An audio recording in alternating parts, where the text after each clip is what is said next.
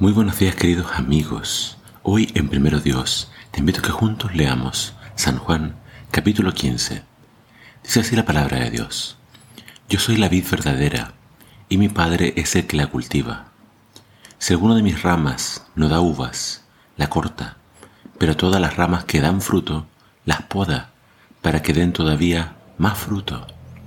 Ustedes ya están limpios a causa de la palabra que les he dado. Sigan unidos a mí y yo seguiré unido a ustedes. Así como una rama no puede dar fruto por sí misma, separada de la vid, así tampoco ustedes pueden dar fruto si están separados de mí. Yo soy la vid y ustedes son las ramas.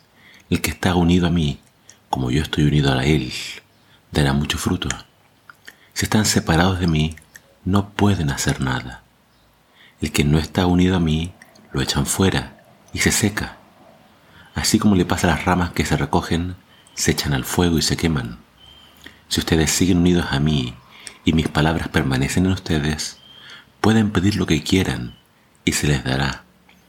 Mi Padre glorificado, cuando ustedes dan mucho fruto y de esa manera muestran que son mis discípulos.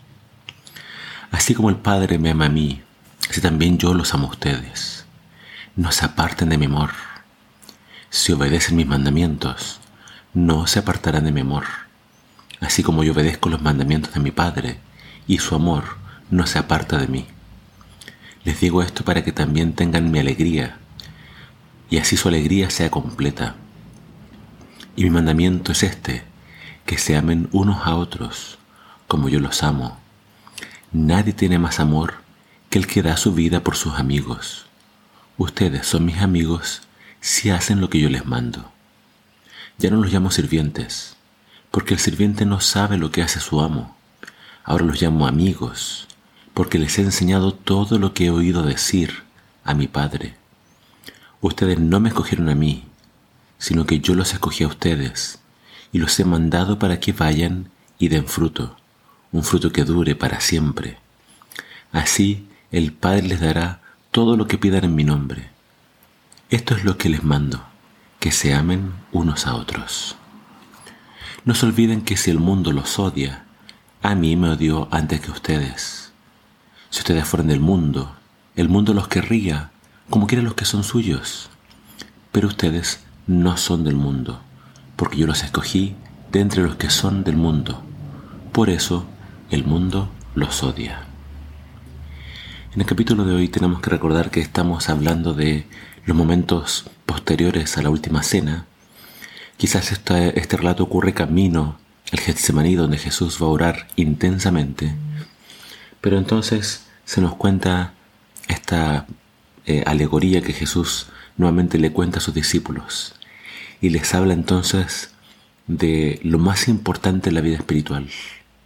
En primer lugar Jesús les declara que Él los escogió a ellos, no ellos a Él. Es Dios siempre tomando la iniciativa llamándonos para que le sigamos y estemos con Él. Segundo, cuando Jesús los llama, les dice, yo los llamé para que den mucho fruto. Pero después nos dice que la única forma de que demos frutos es si permanecemos en Él, porque Él es la vid y nosotros somos estos racimos de uvas. Interesante que aquellos que no dan fruto van a ser cortados, echados al fuego y aquellos que dan fruto también van a ser cortados para que den más frutos. Es decir, Jesús a veces, como lo señala esta figura, va a usar una tijera, podríamos decir, o un cuchillo, para quitar de nosotros aquellas cosas que nos entorpecen la vida espiritual, para que nosotros haya verdadero crecimiento. El deseo de Jesús es que nosotros le reflejemos a Él, que todos se den cuenta de que somos sus discípulos, ¿Y cómo se van a cuenta de eso? Por los frutos. ¿Qué pide Jesús que hagamos? Que lo amemos a Él y permanezcamos en sus mandamientos y también que nos amemos unos a otros como Él nos amó. El deseo de Jesús es que el mundo se dé cuenta de que somos personas diferentes. ¿Y cuáles son los frutos que Jesús tanto espera ver en nosotros? El fruto del Espíritu, el fruto del arrepentimiento, y el fruto de otras almas ganadas para su reino. Si tú eres su discípulo, estas cosas para ti van a ser una prioridad. Tu prioridad número uno es que en ti está el fruto del Espíritu, amor, gozo, paz, paciencia, benignidad, bondad, fe y templanza.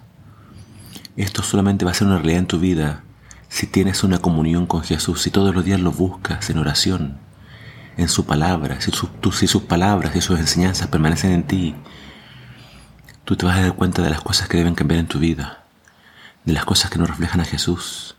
Y por eso Él te hace esta promesa.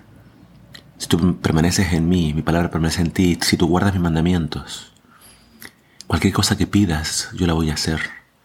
Pero se refiere a pedir cosas que tengan que ver con tu carácter, con el cambio que aún falta que ocurra. Si tú le pides a Dios paciencia, más amor, más gozo, todas esas cosas que aún no están en ti, Él te las va a dar. Así que persevera, no te rindes, no te rindas y pídele a Dios las cosas que aún faltan en tu vida espiritual. No te sueltes de Jesús, permanece en Él para que des mucho fruto.